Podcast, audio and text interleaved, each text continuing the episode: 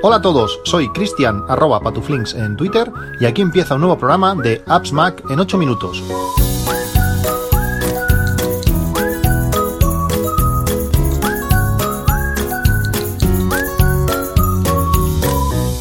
Hola a todos, buenos días, 19 de mayo de 2020. Estos últimos días hemos tenido un interesante debate en el grupo de, Telegram del podcast, donde muchos de los, de los oyentes hemos estado hablando sobre las baterías de nuestro iPhone, los patrones de carga, cómo las utilizamos, cómo las cargamos, cuánto, cuánto la dejamos de, descargar, eh, si las hacemos, eh, las cargamos de forma eh, inalámbrica o, por cable. Y es curioso como no existe, o por lo menos yo no he sabido, no he sabido ver un patrón de, de carga ni de uso ni de nada. No sabemos si es casualidad, si tu batería, hay baterías que, que, están mejor o peor, que es una lotería cuando las fabrican.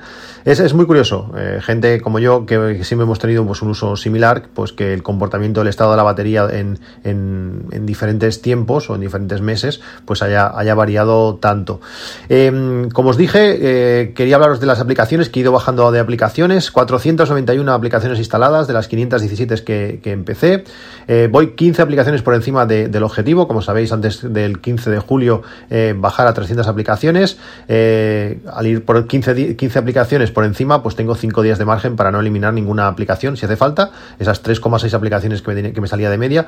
Bueno, la cosa, la cosa bien, estoy eliminando, eliminando muchas cosas. Con, eh, bueno, os seguiré hablando de, de, lo que voy eliminando y de las aplicaciones que, que, voy, que voy dejando. También hablé en el último podcast sobre la música que, que escuchaba para, para concentrarme, para relajarme, para enfocarme y me habéis recomendado muchos, muchos cantantes, mucho tipo de música, muchas listas. La última, la que me recomendó ayer Paco, un oyente que hablamos eh, bastante a menudo por, por, por Telegram, me, me, recomendó Ludovico e Einaudi. Os dejo el enlace en las notas del podcast a, la lista en, Spotify. Y ayer estuve pues toda la tarde escuchando, escuchando a este, a este artista, música tranquila, de piano, de concentración. Realmente me, me gusta mucho. No es Jack Johnson, es otro estilo, pero realmente también está, está muy bien cuando buscas ciertos ambientes así relajados, hasta para comer, pues puede, ser una música eh, interesante. Ayer también instalé eh, iOS 13.5. Eh, iOS 13.5, ayer fue un día de actualizaciones de todos los sistemas operativos de Apple por lo menos actualizó el Apple TV y el Apple Watch. Y el, y el iPhone eh, salió la Golden Master, la Golden Master de, esta versión 13.5. Eh, instalé el perfil de beta para sencillamente para probarla. En cuanto salga la, versión final lo, eliminaré y ya la tengo, la tengo instalada. Esta versión 13.5, aparte de algunos errores, algunas correcciones, pues añade los avisos por eh, proximidad con personas que, que dan positivo en COVID-19. Creo que es una cosa muy interesante que debemos activar, activar todos. Ya lo tengo activo y eh, lógicamente hasta que tú, hasta que el Estado no, no saque una aplicación y lo activen por países, pues no tiene, no tiene funcionalidad total, pero entiendo que mientras, aunque no esté activo, sí, es el, sí que los, los teléfonos lo irán, lo irán registrando. Y también detecta pues eh, si llevamos puesta la mascarilla o no para la hora de mostrarnos pues de una forma más rápida eh, el código. Lo hace tanto al desbloquear el teléfono como pues para entrar en las tiendas, en la App Store y en todos los sitios que pueda utilizar el, el Face ID, pues se lo salta y pasa directamente al código. Hoy quería hablaros un poco de, un drama, un drama fotográfico que he tenido estos días de, cuarentena. Al final... Eh, Muchas veces pasas que pasa que cuando tú miras por encima las cosas las ves muy bien, pero cuando te, acercas un poco, cuando empiezas a rascar, cuando empiezas a mirar, a fijarte en los detalles, pues las cosas no están tan bien como, como parece. Sabéis que he detectado, que, perdón, que he ordenado muchísimo las fotos, que os he hablado mucho de ordenación, que, que bueno, le he puesto un montón de, de, capas en cuanto a geolocalización, que sí álbumes, que sí etiquetas, que sí un montón de cosas, pero una de las cosas eh, que más me molestan es que me faltan fotos en mi, en mi librería. Y os voy a explicar un poco el por qué. Veréis todo, todo el tema, toda la película, cómo, cómo ha ido. Yo eh, no he tenido nunca fotos en papel. Yo por la edad que tengo, eh, cuando empecé a ser mayor de edad y empecé a tener trabajo, a tener mis ahorros, por decirlo así, eh, ya tenía la posibilidad de comprar una cámara, una cámara digital. Por tanto, como nunca he tenido fotos en, papel, no he tenido la necesidad. Pero el último vídeo de, Nordic Wire, el canal de, YouTube, si, si, no lo, si no lo veis, tenéis el enlace en las notas del podcast y os recomiendo que veáis este último vídeo. Hablan de un escáner, ya lo comentó Víctor en el podcast largo, este, este escáner de fotografías que, que había decidido comprar para poder escanear esas fotografías en papel que tenía, que es el Plustech Photo Z300.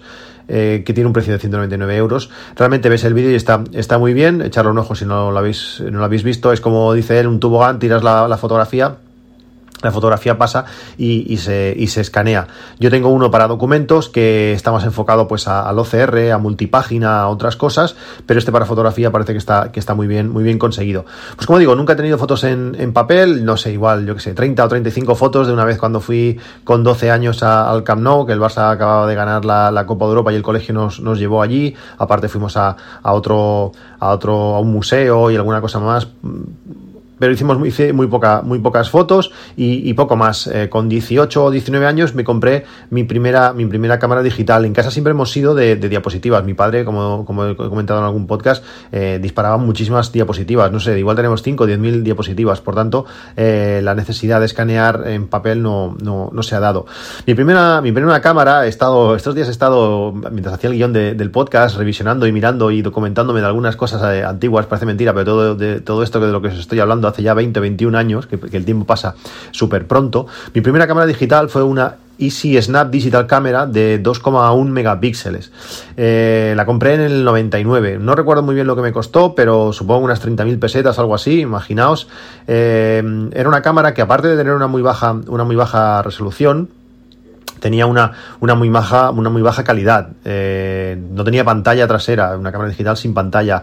Eh, solo eh, tenía visor óptico, que, por, por, decirlo de alguna manera, era realmente un agujero para tú poder ver lo que se veía en el otro lado. No tenías información de ningún tipo de si tenía batería, si había enfoque, no tenía nada. La nitidez era malísima, tenía muchísimo ruido. En cuanto bajaba un pelín la, luz, el ruido era, era escandaloso. Y sobre todo tenía muy poca definición. Teníamos un, un gato, un gato blanco chulísimo con los ojos azules, un precioso, eh, y fue imposible con esa cámara sacarle una foto bien. Eh, siempre salía sobreexpuesto. Es que era imposible. Era una mancha blanca con ojos azules. Era espectacular. Eh, un desastre. además, era un, era un vampiro de pilas. Funcionaba con pilas de, de 1,5 voltios y se las, se las comía. Esa cámara la compré en optice.es. No sé si, si, os suena, optice.es. Es una, una, página web, uno de, los primeros, de los primeros comercios por internet que, que había. Y compré pues eh, algunas cosas y he estado buscando porque me ha costado primero encontrar, recordar el nombre de, de, donde lo había comprado y después de buscar he ido a optice.es y la página web no, no, funciona. Después de buscar un poco he visto que, que fue, eh, fue absorbido o se unió con, con Bureau, que realmente no sé lo que es, una compañía y se llamaba Optice Bureau y eso fue en 2007. Y en 2013 pues entró en concurso de acreedores y desapareció. Por eso la página web ahora mismo ya ni, ni funciona. Pues como digo, esta cámara, esta cámara que, que, bueno, que me permitió pues durante un par de años eh, hacer fotografías y tengo fotografías pues de, mis abuelos, de algunos momentos, de bueno, de cosas no alta calidad, pero, pero bueno, las fotografías están ahí y, se, agradecen. Pues esa cámara tenía un problema, que ponía eh, los nombres a las fotos por orden. Empezaba por PIC 001, PIC 002 y, así, pero no recordaba en qué número se había quedado. Si tú le sacabas la tarjeta, si tú borrabas las fotos de la tarjeta porque ya las habías pasado al ordenador, pues volvía a empezar, volvía por el PIC 001, PIC 002. Eh, ¿Qué problema es esto? Pues que al no poder, al, al todas las fotos llamarse igual, de cada, de cada sesión de fotos las fotos se llamaban igual, no las podías guardar juntas. Mm, si tú tenías varias tarjetas y cambiabas la tarjeta, pues la siguiente tarjeta se iba a volver a llamar PIC 001. Entonces toda la sesión no las íbamos a poder juntar. Sí que las podías, bueno, sí que las podías y tenías que, grabarlas en, en, carpetas diferentes o si no, renombrarlas para que no se llamasen igual. Lo que, bueno, esto pues eh, o estabas muy atento a la hora de renombrar las fotos, acordarte en qué, qué número de foto ibas o, o lo que sea, pero entonces ya perdías esta, esta, esta secuencia que a veces es importante para encontrar eh, las, las, fotografías. Esto es un poco, un poco, un poco rollo. Después de, de, esta cámara, de, que fue la primera, que fue la que me permitió pues empezar a, hacer fotografías en momentos que nadie hacía fotografías, en el 99 nadie tenía eh, cámaras de, fotos, los móviles no, no, no hacían fotos. Eh, bueno, era un momento que era muy extraño tener una cámara de foto digital me compré una, una Fujifilm, una Fuji eh, Finepix 4900 Zoom. Eh, la noche y el día con la otra. Es una, una, cámara con lo que Fuji llamaba el Super CCD. Eh, hacía fotografías a 2,3 megapíxeles, pero por la forma extraña que tenía de eh, ovalada, interior, no sé qué historia, eh, las fotos resultantes eran de 4,3 megapíxeles. Tenía un flash de verdad, porque aquella primera cámara tenía un flash, un flash de juguete, tenía pantalla, pantalla trasera, tenía zoom óptico de 6 aumentos, realmente espectacular, ISO hasta 800, que estaba realmente bien, y tenía hasta funciones manuales, tenía una especie como de, bueno, en la parte del zoom óptico tenía una, una, rueda que podías más o menos mover y hacer opciones manuales. Realmente la cámara no tenía muchos megapíxeles, para aquel momento sí, pero la calidad era muy muy buena. Me costó, eh, pues bueno, algo que me da vergüenza reconocer. en aquel momento era un dinero increíble. Eh, supongo que más de mil euros de, ahora, hace 21 años. Imaginaos lo que, pues serían varios sueldos seguramente eh, lo que me costó esa, esa cámara. Pero aunque me costó mucho, como digo, pues me permitió tener fotografías de muy buena calidad, no a mucha resolución, pero sí muy buena calidad, era muy nítida esa, esa cámara. Pues desde el año 2000 hasta el 2005 o algo así, cambié, que cambié la cámara. Y esos momentos fueron momentos muy interesantes. Pues empecé con mi mujer, eh, mis abuelos me dejaron, eh, pero pude tener fotos de ellos a, buena calidad. Eh, realmente tener una cámara digital en esos momentos pues fue, fue genial. Del vídeo, olvidaros. Eran vídeos de, no sé si eran 640 x 480 o, menos, igual sin sonido y una calidad, un bitrate pésimo. Pero bueno, era en cuanto a fotografía, muy bien. La organización cuando con esta, con esta cámara que hice muchas fotos, pues era bastante desastre. y visto a posteriori, lo que me pareció buena idea en aquel momento, pues visto a posteriori fue, fue algo desastroso. Eh, era todo a base de carpetas y era carpetas con dentro carpetas y dentro carpetas. Era, era un, poco, un poco rollo. Al no haber un software que gestionara todo, pues bueno, tenía que hacerlo todo, pues eso, a base de, carpetas.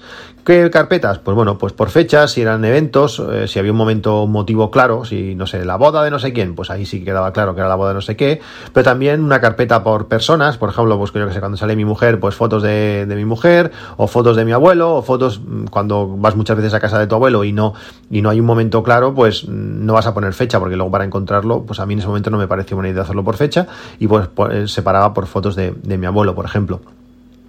O también por sitios, pues si vas a un sitio en concreto, cuando el día que, estuve, que estuve en Stanford Bridge, pues bueno, pues fotos de Stanford Bridge en Londres, no sé qué. Pues bueno, estaban separadas eh, eh, así. Eh, era imposible encontrar nada. Cuando no tenías clara la fecha, no tenías claro lo que, era difícil encontrar una, fotografía de estas. En 2006 me pasé a Mac y llegó iFoto. Para mí eso fue la revolución. Eh, me permitía, pues eso, eh, gestionar las fotografías de una manera muy visual, me permitía poner etiquetas, me, me, permitía, pues, ordenarlo todo de una forma sencilla, sin tener que estar en sitios concretos, sino tú simplemente sí que en aquel momento las tenías referenciadas, porque no me gustaba que las que estuviesen en la propia librería de, de iPhoto, pero bueno, eh, tenías manera de poner etiquetas y, demás. Y iPhoto para mí fue una revolución, una revolución. El Mac en sí para mí fue una, una revolución. En poco tiempo eh, salté a, Aperture, rápidamente salté, a Aperture. Aunque Aperture había sido presentado en 2005, antes de que yo me pasara a Mac, eh, bueno, en, el primer, en un primer momento, pues lógicamente no, no lo conocía o, o como eh, iPhoto pues venía más o menos de serie con eLife, con el paquete pues eh, no, lo, no, lo, no lo cogí, pero bueno, al final pues me pasé a, Aperture porque me permitía pues mucha más eh, potencia de revelado, mucha más potencia de, organización, mejor eh, trato y revelado de, de RAW, realmente, bueno, pues me permitía muchas más cosas y me permitía referenciar las fotos pues de una manera más sencilla a las carpetas, esas carpetas que yo pensaba que me estaban funcionando, que me estaban funcionando bien. Para mí el RAW siempre ha, siempre ha sido un problema. Eh, realmente pues da más calidad, permite mejor, mejor edición. Sabemos que disparar en RAW ofrece pues muchas ventajas en cuanto a calidad, como digo, por la mayor información que se guarda del sensor en el momento de, la captura. Permite, pues sobre todo eso, levantar las luces o, definir el balance de, blancos a, posteriori. Y a nivel, para a nivel organizativo para mí, pues era bastante desastre, porque eh, en aquel momento eh, los discos duros no, no eran baratos, eh, el, almacenamiento no, no, era barato. Y pues bueno, eh, las fotografías en RAW, como sabéis, ocupan muchísimo, muchísimo más, tener muchas fotos, hacer sesiones largas, hubo una vez, fue un partido del Barça en el Camp Nou, quiero recordar que fue un Barça Celta, de no sé, no sé qué año, sería esa época, 2005, 2006, pues igual ese día hice 900 fotos. Aparte que disparar en RAW, las fotos ocupan mucho más, también las cámaras, o por lo menos en aquel momento, bueno, ahora también, permitían disparar mucho, una ráfaga bastante, bastante más, lente, más lenta. Se llenaba, se llenaba el buffer y, tenía, y disparaba muchas menos fotos por, por segundo pues aunque, aunque realices pocas fotos, esas fotos que, realizas en, RAW, pues eh, sí que tienen más calidad, pero como el, precio del disco duro para almacenarlas era, era alto eh, y luego tenías que dedicarle tiempo a, procesarlas, pues la mayoría de veces eh, disparaba en, JG, en JPG. Cuando disparaba en RAW, pues bueno, con Canon eh, estaba, ahora no sé si, sigue estando, quizás sí, había un software especializado que se llamaba Digital Photo Professional, que, era a mi gusto el que, el que mejor interpretaba sus propios RAW. Lógicamente, Canon sacaba ese propio software, que era el que mejor interpretaba los, los propios RAW. ¿Qué pasaba? Que procesar, por ejemplo, una sesión de 200 o 300 fotos, pues lo hacía muy lento, ya que tenía que copiar las fotos en una carpeta temporal del disco duro, eh, procesarlas con ese digital foto profesional, eh, una a una, para luego eh, exportarlas, bueno, sacarlas de ese software e importarlas en, en, Aperture. A la práctica, ¿qué pasaba? Pues que buscabas las 8 o 10, 5, las fotos que fueran más resultonas en ese momento de un vistazo rápido y procesabas esa. Y la resta, el resto los dejabas, los dejabas allí pues para pendientes de procesar para, para otro día. Por tanto, no las acababas importando nunca a, Aperture. Todo esto me ha llevado que muchos años después, pues imaginaos, 15 años después de, estos, de estos momentos de los que os hablo, hay muchas fotos que, que, yo sé que están, porque sobre todo he visto una o dos fotos de, de esa sesión. Recuerdo especialmente un día que fui a, hacer fotografías a mi primo jugando, jugando a fútbol. Pues de esa sesión que hice 200, 250 fotos fácil, solamente tengo dos. Y dos a baja calidad. Son dos de, de dos exportaciones que hice para pasárselas a él por el email o lo que sea, para que las viera. Y como nunca las llegué a procesar, porque se van acumulando, se van acumulando, pues nunca las llegué a importar a Aperture y esas fotos se, se, se han perdido. Eh, claro, eso es, lo, peor de todo. Pues antes de, crear álbums, antes de poner etiquetas, antes de, geoposicionar fotos o antes de poner nombres a, las caras, lo importante es tener todas las fotografías. Realmente eso, eso es lo importante.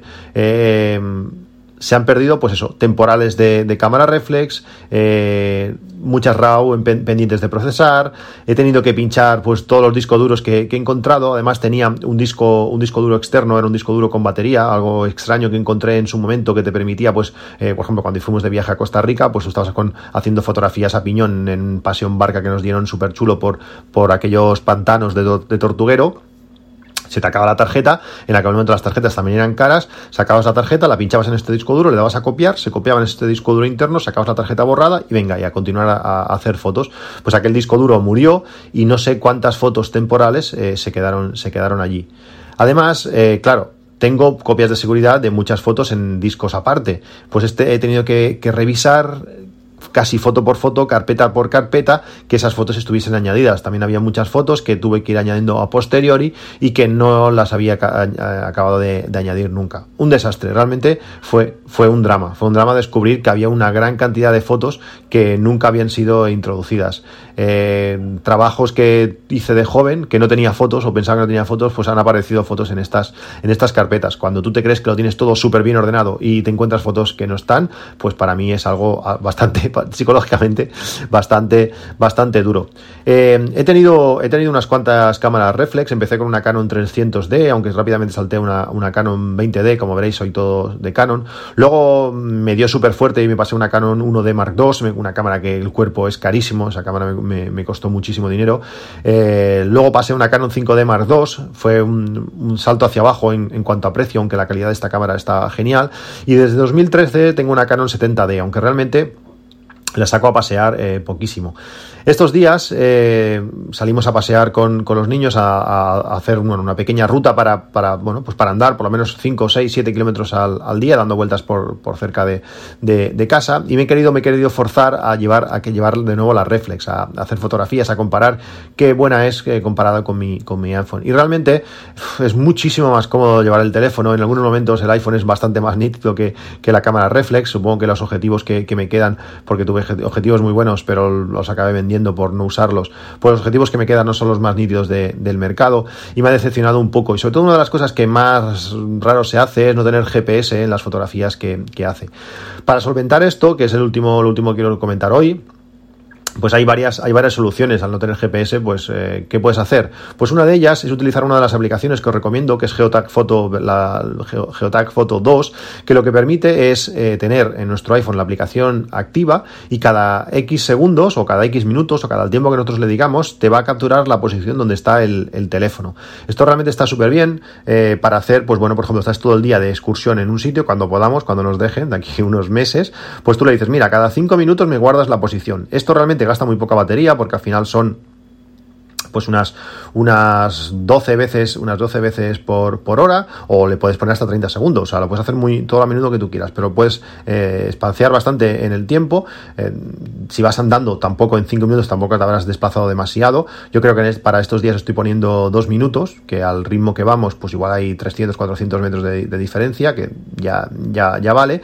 Y entonces te grabará toda la ruta, luego te permite exportarla y juntar la ruta con las fotos que has hecho con la reflex, sobre todo si la hora está correcta, y geoposicionar de forma automática con la aplicación GeodaGeo, que os he hablado eh, muchísimas veces de ella, pues te permite hacerlo en unos segundos, de golpe, juntando la ruta con las fotos te las deja todas geoposicionadas y luego ya las puedes importar con, fotos y quedan las fotos pues eh, mucho mejor, mucho más fácil eh, encontrarlas. Otra solución muy sencilla es con la aplicación eh, WorkOS Plus que, os hablé el otro día que permite exportar rutas que hemos hecho con, desde la aplicación de, actividad. Pues si durante esta caminata, por ejemplo, como hacemos nosotros, registramos una, sesión de, andar, el, el, Apple Watch está registrando pues cada segundo o cada menos eh, la posición donde estamos, pues con esta aplicación Workout Plus vas a poder seleccionar esa sesión de, caminada, la vas a poder exportar la ruta y también vas a poder utilizar Geo para juntarlo con las fotos y, geoposicionar todas, todas tus fotografías. Realmente estoy, estoy disfrutando o estoy eh, sufriendo también eh, pues todo el tema de la fotografía, el gran trabajo que me queda. Tengo más de 12.000 fotografías por geoposicionar, eh, la manera que gestiona iPhone, el iPhone y bueno y, MacOS, la, gestión de caras también, también da mucha faena, pero también es muy bonito pues ver esas fotos antiguas de hace unos cuantos años, gente que como yo que ya tenemos 21 años de, fotografía digital, pues está muy chulo poder revisarlas, redescubrirlas y recordar pues momentos que, que vivimos. Bueno, pues pues esto es todo. Eh, nos, vemos en, el canal de, Telegram o podéis contactar también por arroba patuflinks en Twitter. Un saludo y hasta luego.